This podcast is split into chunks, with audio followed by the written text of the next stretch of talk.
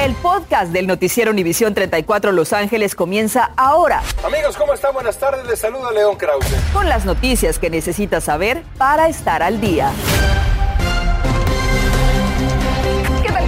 Buenas tardes. Les saluda Andrea González. Feliz principio de semana. Yo soy Osvaldo Borrás. Gracias por acompañarnos y bienvenidos a las noticias. Comenzamos con los precios de la gasolina que nos siguen afectando a todos. Sus viajes con el servicio de Uber serán más caros y aquí le advertimos, la compañía está agregando un recargo en tarifas y entregas a nivel nacional y en Canadá debido al aumento de precios del combustible. Y los pasajeros pagarán de 45 a 55 centavos más por viaje y las entregas de Uber Eats incluirán recargos de 35 a 45 centavos más. Uber dice que estas tarifas son temporales por unos dos meses. El dinero irá a los conductores quienes pagan la gasolina que están utilizando. Y el aumento descontrolado de los precios de la gasolina para transportistas de carga independientes, que son los responsables de movilizar miles de productos, ahora dicen estar llegando al límite y planean tomar acción. Emilio Delgado nos habla de las consecuencias tanto para los camioneros como para los consumidores. Mili, buenas tardes y adelante. Efectivamente, el alto precio de la gasolina está obligando a algunos camioneros independientes a simplemente tener que dejar de trabajar. Inclusive se está hablando de una posible huelga que también afectaría a los consumidores es muy injusto. Es decir, hace un año éramos los trabajadores esenciales, los héroes del país y ahora somos los más marginados. Ricardo Alterno es propietario de un camión y transportista de carga independiente. Con cinco años en el rubro, asegura estar pensando en tomar decisiones drásticas a consecuencia de los altos precios de la gasolina. Ya esta semana, si la situación no empieza a mejorar, voy a ser uno de los transportistas independientes que voy a tener que verme obligado a estacionar mi camión y buscar otro medio de sustento para mi familia. Vez indica que son miles los transportistas independientes a los que cada vez se les hace más difícil movilizar las cargas. Porque no está dándose una igualdad en cuanto al aumento del diésel y el aumento del precio de las cargas. Y esto obviamente afecta al transportista independiente como yo y al final de la cadena uh, afectaría mucho al consumidor con la esperanza de que sus reclamos sean escuchados. Dice, se planea tomar acción. Por medio de las redes sociales se está convocando a un paro que se quiere hacer a partir del primero de abril. La primera semana de abril quieren eh, paralizarse el gremio del transportista independiente. Mismo que según el economista Carlos Guamán traerá un efecto dominó. Donde no hay transportistas, tampoco no hay suministro y al mismo tiempo hay más escasez. Y al haber escasez, los costos de los productos suben y usted va a pagar más con la inflación en un 7.5%, la máxima registrada en 40 años, lo único que desean los camioneros es no tener que dejar de llevar alimentos a su hogar. Y ojalá que esto llegara a los oídos de algún congresista que se interesara realmente en lo que es el transportista independiente. Para que se dé una idea, uno de cada diez camioneros en el país es independiente y de realizarse esta huelga se estaría llevando a cabo desde el primero de abril hasta el 8 de abril. Y de no ser dicen de que van a tomar otro tipo de acciones. Estaremos muy al pendientes del desarrollo de esta noticia. Es todo mi reporte desde San Valley. Continuamos con ustedes en el estudio. Gracias, Mili. Y por otra parte, hoy se reveló video de la cámara corporal y de la patrulla de la Policía de Los Ángeles sobre la persecución desatada por José Huerta, de 25 años de edad. Esto ocurrió el pasado 11 de febrero mientras manejaba de forma errática en el área de la avenida Long Beach y la calle 55 Este y después de chocar con otro vehículo trató de huir este hombre a pie. El hombre cayó junto a un bebé que resultó con una fractura de cráneo. Huerta enfrenta ahora múltiples cargos criminales. Y agentes de aduanas también decomisaron grandes cargamentos de carne contrabando proveniente de China en los puertos de Los Ángeles y Long Beach de octubre a diciembre del año pasado. Los especialistas en agricultura interceptaron 262.023 libras de productos de puerco, pollo, res y pato. En China existen varias enfermedades peligrosas de animales como son la peste porcina africana, la peste porcina clásica, la fiebre aptosa, la influencia aviar y otras también. Y la población estudiantil de la escuela intermedia Kramer en la ciudad de Plasencia hoy fue impactada por la muerte del asistente de director Moisés Plasencia. Tanto estudiantes como maestros y empleados escolares fueron enviados a casa temprano. Se informó que el asistente aparentemente se quitó la vida en una área privada y no había nadie al momento. La escuela reanudará clases mañana y dispondrá de asistencia emocional para quien la necesite. Andrea ahora nos vamos a información de los miles de estudiantes del Distrito Escolar Unificado de Los Ángeles que ya fueron a sus salones de clase sin ser obligados a usar mascarilla en interiores, ya que el mandato se eliminó desde el sábado pasado. Sin embargo, el Distrito Escolar Unificado de Los Ángeles todavía tiene el mandato bajo términos del contrato de trabajo con el sindicato de maestros, aunque el superintendente Alberto Carvalho apoya el retiro de mascarillas. Las personas que a partir de ahora se contagien con el COVID-19 ya tendrán otra opción médica para protegerse. Desde esta semana, algunas farmacias estarán entregando medicación gratis a quienes den positivo con el coronavirus. Cecilia Bográn nos cuenta dónde se puede obtener dicho medicamento. 20 farmacias CVS, incluyendo esta en Sherman Oaks, están participando en el programa y se extenderá a más farmacias en las próximas semanas. El programa gratuito ofrece Paxlovid y Molnupiravir en pastilla para el tratamiento del COVID. No toda la gente puede tomar esta medicina si es que tiene problemas crónicos o si tiene ah, o que está tomando muchas medicinas. Ah, entonces es algo que tenemos que evaluar conforme se ah, haga el programa si se necesita receta y reduce la probabilidad de terminar hospitalizado o la severidad de la enfermedad. Solo tiene que presentar su resultado positivo para que le den el tratamiento. Es para mayores de 12 años y tiene que pesar más de 88 libras. Son bastante efectivos. Paxlovid tiene el 80-90% de efectividad, casi lo mismo con Molnupiravir. Entonces funcionan muy bien para tratar de disminuir que este el COVID se replique y que se haga más fuerte en la persona. El tratamiento tiene un 79 a un 88% de efectividad en evitar muertes u hospitalizaciones. El programa no incluye los medicamentos intravenosos, solamente las pastillas. Es gratis y puede que le cobren solamente por administrar el medicamento o por el envío por correo si este es el caso de ser necesario.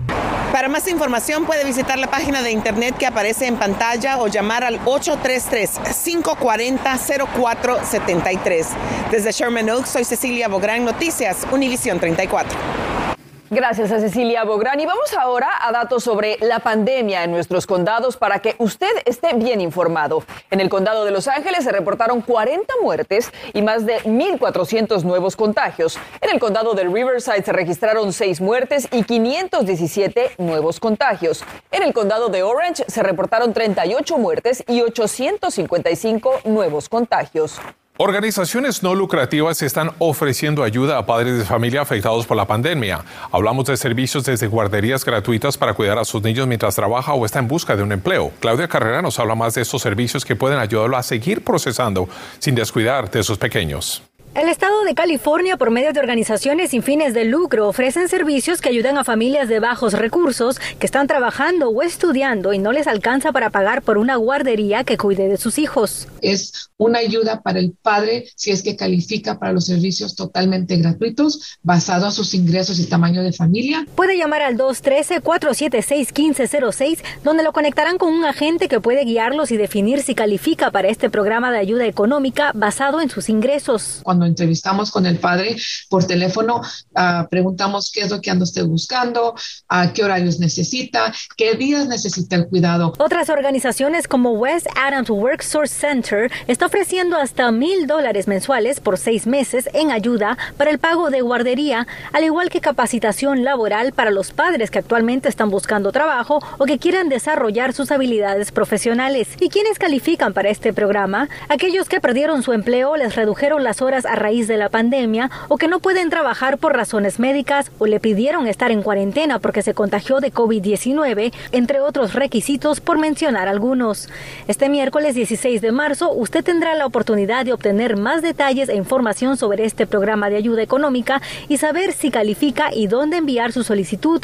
Solo tiene que unirse a la orientación programada para las 2 de la tarde ingresando a la página childcareprogram.eventbrite.com. Ahí lo tienes, una oportunidad que no se puede perder. Si no puede conectarse en línea, siempre puede llamar al número que ya está en sus pantallas, el 323-293-6284. Yo soy Claudia Carrera desde el Valle de San Fernando. Con esto vuelvo con ustedes al estudio. La recesión económica comienza ya a alcanzar niveles de preocupación no solo por los precios altos del combustible y la canasta familiar, sino por otros factores según los expertos en economía. Le diremos cuáles son. Y médicos aseguran que debemos tomar una cuarta vacuna contra el COVID-19. ¿A partir de cuándo usted se la podrá aplicar? Se lo diremos. Y comienzan a aplicar tecnología para evitar más hechos violentos en el fútbol mexicano. Además, Bravos de Atlanta ya ha firmado a una primera base. Freddie Freeman no se reportó con el equipo. ¿Será que ya viene a Los Ángeles? Y visitamos una escuela donde los estudiantes ya no tenían que ponerse la mascarilla. ¿Cómo les fue? ¿Cómo se preparó el distrito? Le tenemos las imágenes y el reporte completo después de la pausa. Estás escuchando el podcast del noticiero Univisión 34 Los Ángeles. Atención, si usted o su hijo quiere ir a la universidad en otoño, debe saber que ahora tiene más tiempo para solicitar las becas estatales conocidas como Cal Grants. La Comisión de Ayuda Estudiantil de California anunció que podrá hacer su petición hasta el primero de abril.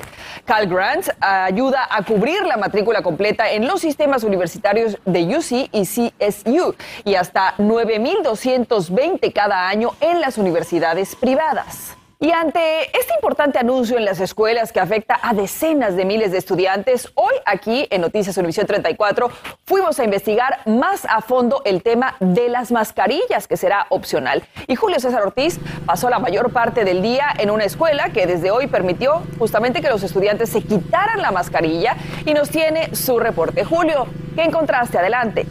Andrea, muy buenas tardes. Hoy empezó una nueva etapa en el distrito escolar de Alhambra, donde me encuentro en este momento. Sin embargo, las mascarillas dijeron presente. Más de mil estudiantes de la primaria y secundaria Monterey Highlands en el distrito escolar de Alhambra llegaron a su escuela con la opción de quitarse sus mascarillas dentro de su salón de clases. La escuela preparó a los padres y a estudiantes después de esta decisión. Una carta recordándoles que ahora, a partir de hoy, era opcional usar máscara pero también pedimos a nuestras familias que hablaran con sus hijos y quisieran la mejor decisión para la familia. Las cámaras de Noticias 34 recorrieron el plantel y documentamos que aún con la opción de poderse quitar la mascarilla, el 95% de alumnos y maestros optaron por ponérsela. I don't feel uncomfortable around people who don't have their mask on. I, I think it's pretty safe. Desde la entrada por las oficinas administrativas y en los pasillos, la escuela aún funciona con mecanismos de prevención contra un contagio estaciones desinfectantes en la escuela. A los niños les seguimos ah, pidiendo que tomen medidas ah, sociales ah, de distancia con sus amiguitos. Y para no poner en riesgo a los estudiantes dentro del baño porque pueden llegar muchos, bueno, un mecanismo de protección es no permitir más de tres niños o tres niñas entrar a los baños y manteniendo el distanciamiento social. El Distrito Unificado Escolar de Alhambra cuenta con 15.778 estudiantes, 2.100 maestros y empleados, 24.6% son hispanos, 67% son asiáticos y el 72.8% vive en desventaja socioeconómica. Hoy, todos los niños de kinder preescolar que aún no son elegibles para la vacuna traían sus mascarillas puestas, siguiendo las indicaciones de los padres que están conscientes del riesgo que enfrentan. Raise your hand if your parents told you not to take off your mask. Adicionalmente, todas las escuelas del Distrito Escolar de Alhambra cuentan con pruebas semanales de COVID. El índice de casos de COVID dentro del distrito escolar de Alhambra es de 0.2%, Andrea, siete veces menos que el índice de transmisión en el condado de Los Ángeles. Pero claro, todas las autoridades escolares están listas en caso de que se reporte un brote. Regreso contigo al estudio. Seguimos pendientes. Gracias, Julio.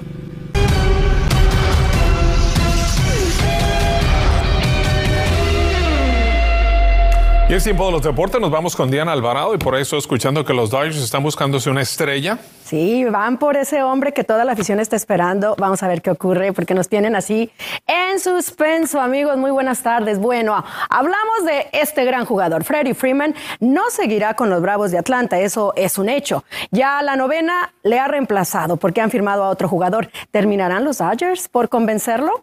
Bueno, la esposa de Freddie Freeman publicó una fotografía en Dodger Stadium con un corazón azul. En esto, ¿es esto un mensaje del futuro que tendrá su esposo? Freeman es agente libre, ya no se reportó a entrenar con los Bravos de Atlanta y el conjunto anunció ya la contratación del primera base de Oakland, Matt Olson. Entonces, ¿dónde está Freeman? Blue Jays es otro equipo que también tiene interés en firmarle. En tanto, los Dodgers sumaron otro día de entrenamiento con Clayton Kershaw asegurado para la temporada 2022. La pregunta ahora también surge respecto al parador en corto Trey Turner, que al finalizar la campaña irá a la agencia libre, a menos que los Dodgers le ofrezcan una extensión de contrato. El manager de Los Angels, Joe Maddon, y la directiva recapacitan y lo mejor es dejar a Mike Trout en el jardín central. Planeaban moverlo a las esquinas para ayudar a su cuerpo luego de la lesión en una pantorrilla que le tomó cuatro meses y medio en recuperar. Tras el primer día de entrenamiento, Trout mostró pérdida de peso y desea permanecer en esa posición que es su posición natural. LeBron James sigue sumando marcas mientras los indefensos Lakers caen por 29 puntos ante Soles de Phoenix. James superó las 10.000 asistencias, pero aún así la confianza en la estrella y la del equipo se está desvaneciendo. Lakers está a 24 juegos y medio de los líderes Soles de Phoenix. Anthony Davis desea poder recuperarse y retornar antes de que termine la temporada. El Santos de la Laguna busca evitar actos violentos como los vividos en Querétaro y ha echado mano de la tecnología Fan ID. Los jóvenes aficionados marcan la pauta y realizaron el trámite desde casa. Además, el equipo multiplicó la presencia de cuerpos de seguridad dentro y fuera del estadio. Instalaron 13 cámaras de reconocimiento facial, así que poco a poco pues están avanzando en este tema por la seguridad de la afición. A las 11 regresamos con más. Continuamos con el podcast del noticiero Univisión 34 Los Ángeles. Vamos ahora a noticias de economía y no son muy alentadoras, ¿eh? además de los altos precios del petróleo y el gas. A los analistas también les está preocupando otra señal económica, el aplanamiento de la curva de rendimiento. Es decir, la diferencia entre el rendimiento de los bonos del gobierno a corto plazo y otras tasas de bonos como las del Tesoro a 10 años. Lo inquietante es que históricamente las curvas de rendimiento invertidas a menudo preceden a las recesiones como ocurrió en el 2000, 2007 y 2019.